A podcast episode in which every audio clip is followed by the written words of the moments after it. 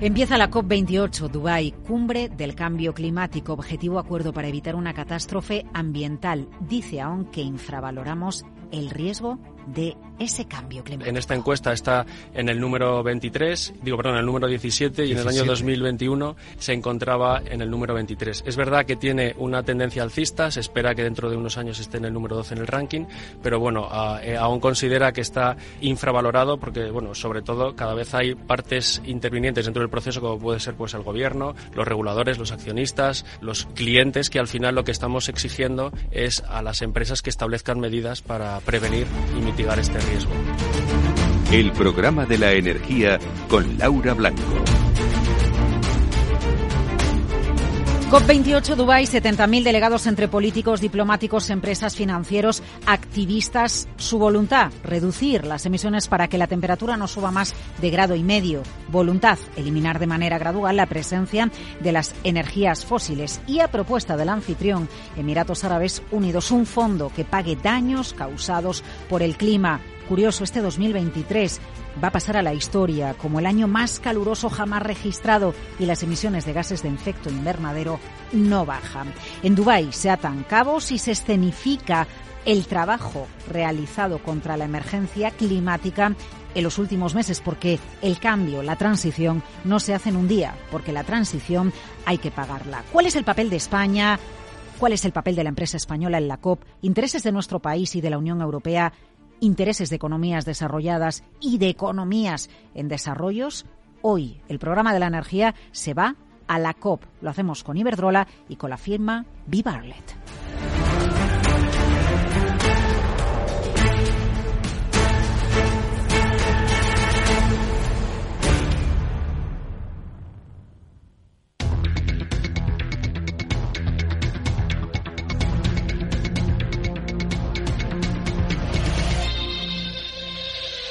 Empieza la COP28 Dubai, cumbre del cambio climático, 70.000 delegados políticos, diplomáticos, activistas, financieros, empresas. Objetivo acuerdo para evitar una catástrofe ambiental. Objetivo eliminar de manera gradual la presencia de energías fósiles. Uno de los actores empresariales protagonistas en la COP28 Iberdrola, un gigante de las energías renovables. Yo solo les dejo dos cifras, 41.300 megavatios renovables operativos, 8.000 en construcción. Es un placer saludar a uno de los responsables de Iberdrola, con presencia precisamente en la COP es Gonzalo Sáenz de Miera, es director de Cambio Climático y Alianzas de Iberdrola. Don Gonzalo, gracias por atender la llamada de Capital Radio. ¿Qué tal todo?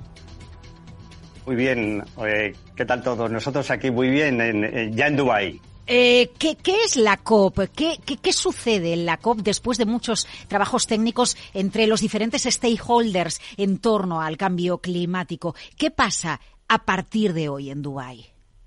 Pues mira, la COP es un encuentro, en primer lugar, entre países, y hay una negociación formal para la implementación del Acuerdo de París, que es muy importante, pero luego hay una COP de agentes económicos, de ONGs, de think tanks, de empresas que intentan mover la economía, la sociedad, en una dirección más sostenible, en, en, en avanzar para la sustitución de fósiles por energías renovables y así abordar el problema del cambio climático.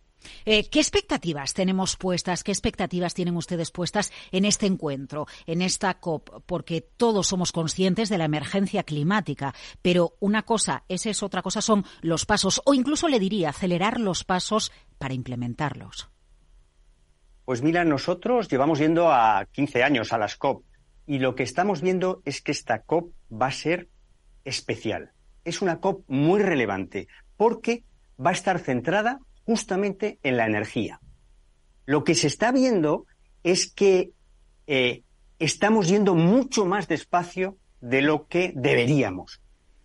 Entonces, ahora mismo es posible todavía alcanzar el, el objetivo del 1,5 grados del Acuerdo de París, pero es cada vez más complejo y necesitamos cambios profundos y cambios urgentes. Eso es lo que esperamos precisamente del, de esta cumbre en Dubái. Eh, para que se produzcan los cambios, para que haya un tractor verdadero, los cambios, lo que hace falta es una legislación que fuerce la máquina. Eso por un lado. Por otro lado, la actividad privada donde los pasos se van dando por parte de la industria renovable. Totalmente. Mira, lo has dicho. Lo primero son marcar objetivos. Tenemos el objetivo de París, de la neutralidad climática 2050. Los grandes bloques económicos, todos ya han definido objetivos a 2050. Y eso está muy bien, pero ahora necesitamos objetivos a 2030, a 2025 y políticas que muevan la economía en esa dirección. Porque lo que transforma, lo que cambia el comportamiento de las empresas y los ciudadanos son las políticas. Necesitamos políticas. Ya hay tecnologías, ya sabes que las renovables son hoy en día la forma más competitiva de producir electricidad. Sabemos que están las baterías, eh, las bombas de calor, el hidrógeno verde. Ahora lo que necesitamos son políticas. Es lo que esperamos de esta cumbre. Bueno, políticas y financiación, ¿no? Porque efectivamente, por ejemplo, usted nos citaba eh, eh, algunas líneas en las energías renovables. La clave es que algunas renovables, no me refiero ni a la solar ni a la a la solar fotovoltaica ni a la eólica, pero hay otras que todavía tienen un coste elevado, ¿no? Como es el caso del hidrógeno verde. Hace falta que se financie, que la legislación llegue la mano de, de una, eh, no sé si diría estímulo, incentivo de lo público para que se vayan acelerando esos cambios y podamos tener eh, objetivos a, más corto plazo, 2025-2030. Totalmente, pero fíjate, con las tecnologías actuales, lo decías, la, fotovoltaica, la eólica, las baterías, ya podemos abordar el 75, el 80% del problema.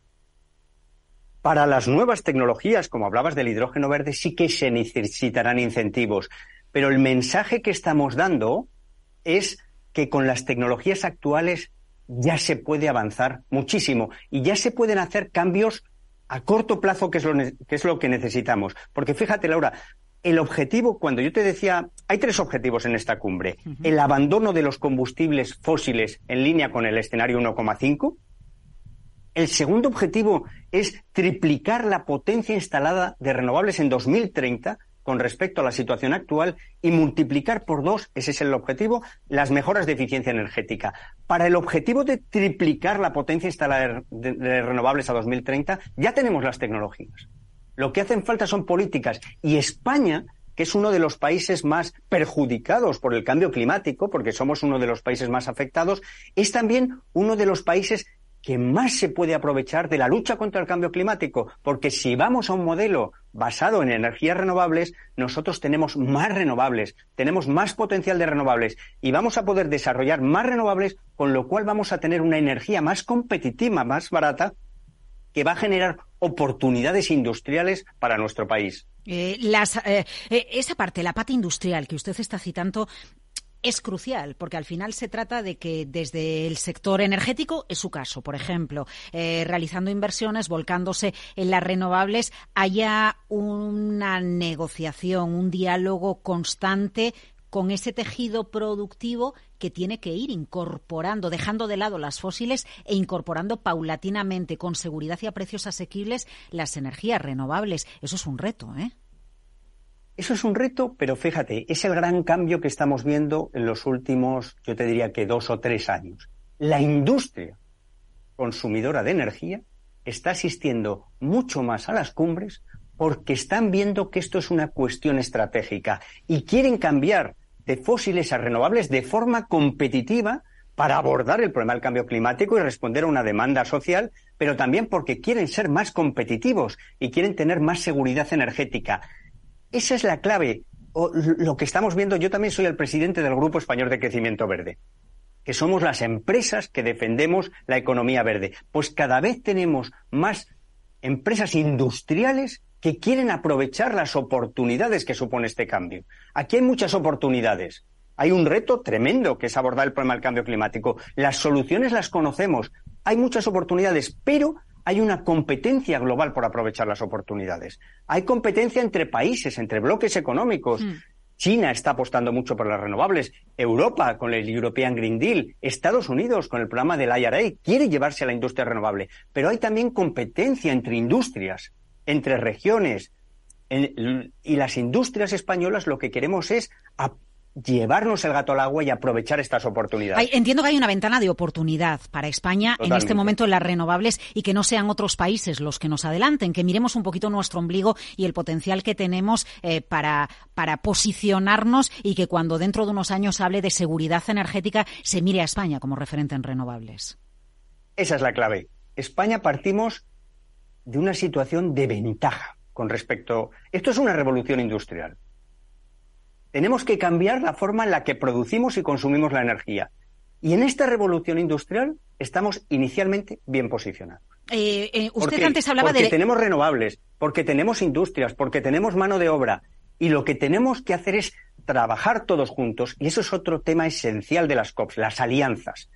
Los retos a los que nos enfrentamos son tremendos y no podemos hacerlo solo las empresas, ni los medios de comunicación, ni los gobiernos, ni las ONGs. Aquí consiste en trabajar todos juntos, cooperar mucho más para eh, avanzar en esta transición energética y en la acción climática. Eh, usted antes citaba el contexto internacional y ha citado China, ¿no? Hay otros países, Estados Unidos. A ver, eh, Europa la juega todo a la grande, a a, la transición energética. Y de hecho lo veíamos, lo vemos con los fondos Next Generation. Em, pero claro, hay voces críticas y dicen, Europa pierde competitividad porque no todos los países van a la vez. De hecho, este año se va a producir un hito y es récord en el consumo de barriles de petróleo. Estamos en plena transición energética, estamos volcados y, sin embargo, se están dando circunstancias en este ejercicio 2023 que nos hacen pensar, pero no estábamos en una transición energética, pero no estábamos apostándolo todo a, esa transición. ¿Cómo conjuga esto? ¿O este es precisamente uno de los meollos de la COP, Gonzalo?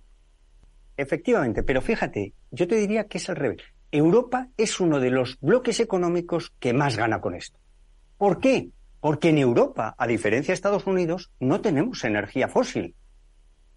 Nosotros tenemos una energía renovable y lo que estás diciendo, Europa depende de los fósiles y cada año nos gastamos miles de millones de euros en la compra de fósiles.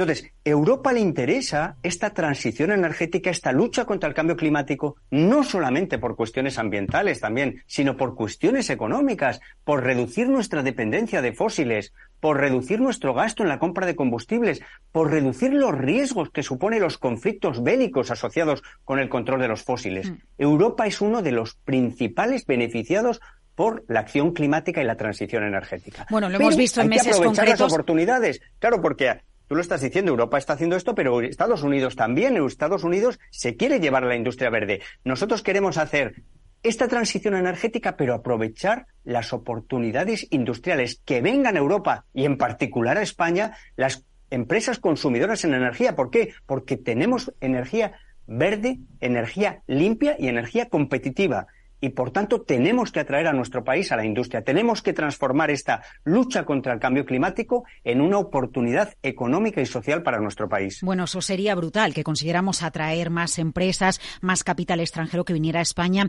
porque tenemos un factor, un vector energético que convierta a esas empresas en más competitivas. Empieza la COP, dos semanas em, en Dubái. Eh, bueno, pues más de 70.000 representantes de todo el mundo. ¿Cuál es la hoja de ruta que tienen ustedes que tienen en Iberdrola, cuál va a ser el día a día, qué van a hacer, en qué, en qué encuentros van a participar, Gonzalo.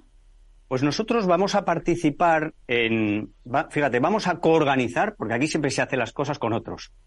Nosotros hacemos cosas con UNICEF, hacemos cosas con Women Business, con la presidencia de la COP, con, con, con la Comisión Europea. Vamos a organizar cinco grandes eventos. Uno sobre la importancia de las redes eléctricas, que hoy en día es un factor esencial para, para la descarbonización. Otro, sobre las oportunidades para los jóvenes, y en especial para los eh, jóvenes en situación de vulnerabilidad. Otro, sobre oportunidades industriales. Otro, que yo que sé que te interesa mucho, renovables y naturaleza. ¿Mm? La integración de las ventajas de las renovables en términos de biodiversidad y para las comunidades locales. Y luego vamos a estar participando, fíjate, tenemos, participamos directamente como ponentes en 50 eventos en estas dos semanas. Luego organizamos encuentros con, vamos a trabajar en alianzas con otros, para, con otras industrias, con otros países, para avanzar en esta descarbonización que pensamos, y te repito, no solamente es buena para el planeta, sino que es buena para la sociedad y para la economía. Eh, entre todas esas participaciones que van a tener ustedes citados, que son especialmente interesantes, al margen de la industrial de la que ya hemos hablado, uno, las redes eléctricas, porque para que los sistemas aguanten todas las energías renovables, es una necesidad, es un grito a voces que es necesario invertir en nuestra red eléctrica. Y segundo, las comunidades locales, los territorios, porque hace falta que se hable, que se negocie con el territorio ante, bueno, pues algunas evidencias de, conflictos que se han detectado y es necesario que la transición se haga de la mano de la población civil.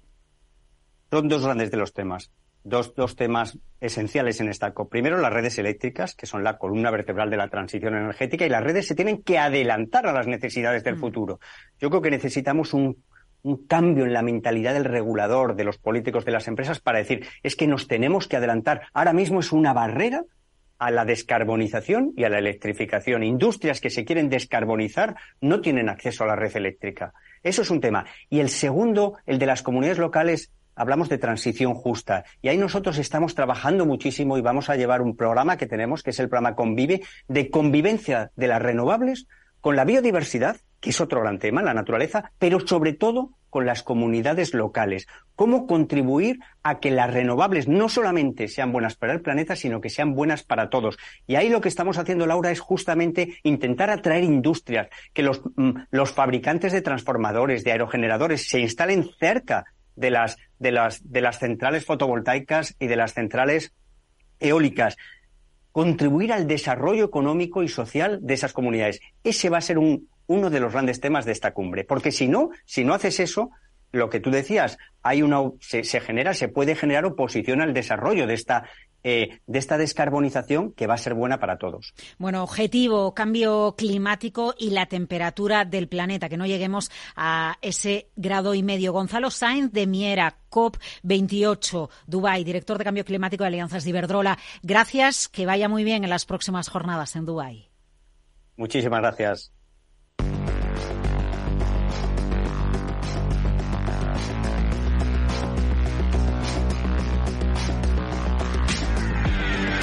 COP28 en Dubái, la transición energética y el cambio climático están en el centro del análisis. Con motivo del arranque de la COP28 accedemos a un decálogo, a un informe. Lo impusa Vivarlet y consigue que todos los signos políticos estén de acuerdo en la urgencia y el consenso, un acuerdo de mínimos para aplicar, para llevar a cabo la descarbonización. Desde Vivarlet les acompaña en el programa La Energía Alejandro Lavanda, es director de Transición Ecológica de Vivarlet. Alejandra, gracias, Alejandro, gracias por acompañarnos en Capital Radio. ¿Qué tal está? Muy bien, muchas gracias a vosotros. Eh, a ver, ¿cuáles son las claves de, este decálogo que pone, eh, que, consigue que se firme de manera conjunta eh, por el Partido Popular, por el Partido Socialista, por Más Madrid, también por la portavoz de Ciudadanos en la Comisión de Economía del Parlamento de Navarra?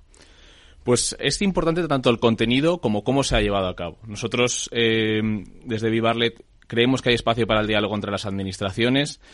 Desde distintas visiones políticas, lo hemos demostrado con el Pacto de Estado para la Sanidad, que se firmó en The Lancet, una iniciativa muy similar a esta, firmada por distintos colores políticos que se desarrollan en el, contexto de la misión Vivarlet, que es nuestro espacio para la transformación de políticas públicas. En varios de esos encuentros eh, reunimos a estos actores políticos y debatimos en base a distintas preguntas y distintas, distintas temáticas para llegar a un acuerdo y, y ubicar distintas medidas sobre la transición energética, sobre la eficiencia, sobre las renovables, sobre el hidrógeno verde, sobre el urbanismo. Eh, reindustrialización verde, implicar a todos los actores, muchas horas de, sol y viento, eh, profesionales que, que, demandan en este momento la industria. Claro, yo leo el decálogo, leemos el decálogo, invito a, todos los oyentes que, accedan a él y la sensación que tenemos es que es de sentido común firmar eh, este trabajo por parte de las administraciones y los diferentes agentes políticos. La realidad es que no hay tantos acuerdos en materia de transición energética, eh, de, de emergencia climática como nos gustaría. ¿Qué pasa? ¿Cuál es el freno? ¿Es la administración? ¿Es la inversión? ¿Es la empresa? Bueno, es verdad que también depende de dónde pongamos el foco, porque la, precisamente la transición energética, las empresas sí que llegan a muchísimos acuerdos entre ellas y alianzas, consorcios, para llevar a cabo los grandes proyectos de la transformación de la economía que nos viene por esta vía. También los actores políticos. Eh, lo que pasa es que es verdad que a lo mejor en, nuestra, en nuestro contacto más cercano nos cuesta más, pero en el Parlamento Europeo la reforma del mercado eléctrico europeo lo han acordado el Partido Popular, los socialistas europeos, los verdes y los liberales, y han, alcanzado una posición común entre ellos. También las administraciones. O sea, estamos viendo justo esta semana, además, con el acuerdo de Doñana, cómo el Ministerio para la Transición Ecológica, la Junta de Andalucía, son capaces de llegar a acuerdos sobre cómo preservar el entorno ecológico de Doñana, cómo hacer una gestión del agua eh, y que preserve también la actividad económica de la zona sin afectar a las personas y haga una gestión social en el entorno y luego también entre países. Es muy habitual los intercambios entre países, las alianzas entre países para el intercambio de conocimiento, para el intercambio de eh, equipos, bienes, eh, también pactos de, suministro de energía, inversiones conjuntas. O sea que realmente también depende de donde pongamos el foco, porque esto es una gran, gran empresa, un gran, unos son unos grandes objetivos de cambio completamente de la matriz energética y sí que, sí que hay espacios para el acuerdo entre los diferentes. Eh, es verdad que el tejido productivo, es verdad que las empresas todas tienen planes mm, en, plena mm, mm. transición energética energética. Eh, quizás a lo mejor aspiramos a que todo fuera más rápido, ¿no? Y la transición energética hemos aprendido, eh, a raíz de la guerra de Ucrania, a raíz de la crisis de energía que ha vivido Europa, que, que lleva tiempo, que necesita tiempo y que hay que pagarla, que hace falta financiación, hace falta recursos para que sea una realidad y no es cuestión de chascar los dedos, ¿no? Totalmente. Es verdad que al final es un proceso de darle la vuelta completamente a nuestra matriz energética, cambiar la forma en la que consumimos y producimos energía y eso al final requiere tiempo y dinero, es, cierto. Pero es cierto también que el capital privado hace tiempo que se, se, dio cuenta de que este era un negocio muy lucrativo y al final solo en, en, en el año 22 se invirtieron 495.000 millones de dólares a nivel mundial en renovables. Renovables entendido como todas las tecnologías renovables, no solo la generación de electricidad. Y en los seis primeros meses de 2023 se han invertido ya 500 38.000 millones, más que en todo el año anterior. O sea que al final el capital privado, también vemos el número de, operaciones que se hacen de, de, compraventa entre empresas, de grandes inversiones, grandes planes de inversión entre empresas, como, como vemos que esto es una cuestión que no, a pesar de que hay que requiere grandes volúmenes de inversión, al final esa inversión eh, se recupera y es posible que esto sea también un negocio y, un ahorro para los consumidores, también, por ejemplo, a través del autoconsumo. ¿no? Hay algunas inversiones que sabemos que son rentables y que, a pesar de esa inversión inicial, luego acaban recuperándose los, los ahorros o acaban recuperándose lo invertido por parte de los actores privados. A ver, es momento en esta decimoquinta legislatura de que tengamos una fiscalidad verde. Sabíamos que se iba a trabajar la mm, renovación de toda la fiscalidad en España, pero entonces llegó la guerra en Ucrania. Bueno, pues no, no hemos pasado dos años fáciles. ¿Ahora qué? Porque mm, el sector privado eh, está en parte, bueno, pues financiando una parte de la transición. Europa se ha focalizado en los fondos Next Generation en la transición energética, pero eh, entiendo que hacen falta más recursos. Pues este es un tema muy controvertido. ¿Para incentivar o para desincentivar? Eh? Cuidado, porque la fiscalidad ayuda a desincentivar. No totalmente. La fiscalidad puede ser incentivo o penalización. Pero, ay, amigo, cuando bajamos a la fiscalidad, cuando nos tocamos el bolsillo, ya la, la aceptación se reduce, se reduce considerablemente. Pero es verdad que en esto es un tema en el que llevamos retraso y la, la OECD o el Fondo Monetario Internacional, que son dos entidades que no son no tienen afán confiscatorio, pues tenemos claro eso, sí que nos han recomendado varias veces como país que tenemos que reformar nuestra fiscalidad verde para que sea efectivamente una fiscalidad ambiental y que elevemos los impuestos y la carga impositiva a las actividades contaminantes. ¿no? Y es verdad que el acuerdo de gobierno entre, entre el PSOE y Sumar reflejaba esta, esta, esta motivación, avanzar hacia una fiscalidad verde, quien contamine pero también, ojo, muy importante, que tenga en cuenta los efectos redistributivos, que no puede ser algo regresivo, que no puede afectar más a las, a las clases trabajadoras y las clases medias. Es necesario siempre elementos de compensación que, redistribuyan a la inversa si es que existen estos efectos regresivos para que no sea, digamos, eh, la carga soportada por eh, las clases, eh, digamos, trabajadora y, clase media. Pues la mirada de urgencia y de consenso, el decálogo de Viva Arlet, un acuerdo de mínimos para descarbonizar el país donde consigue que se den la mano eh, las diferentes ideologías políticas. Director de Transición Ecológica de Vivarlet, Alejandro Lavanda, gracias por acompañarnos. Gracias a vosotros.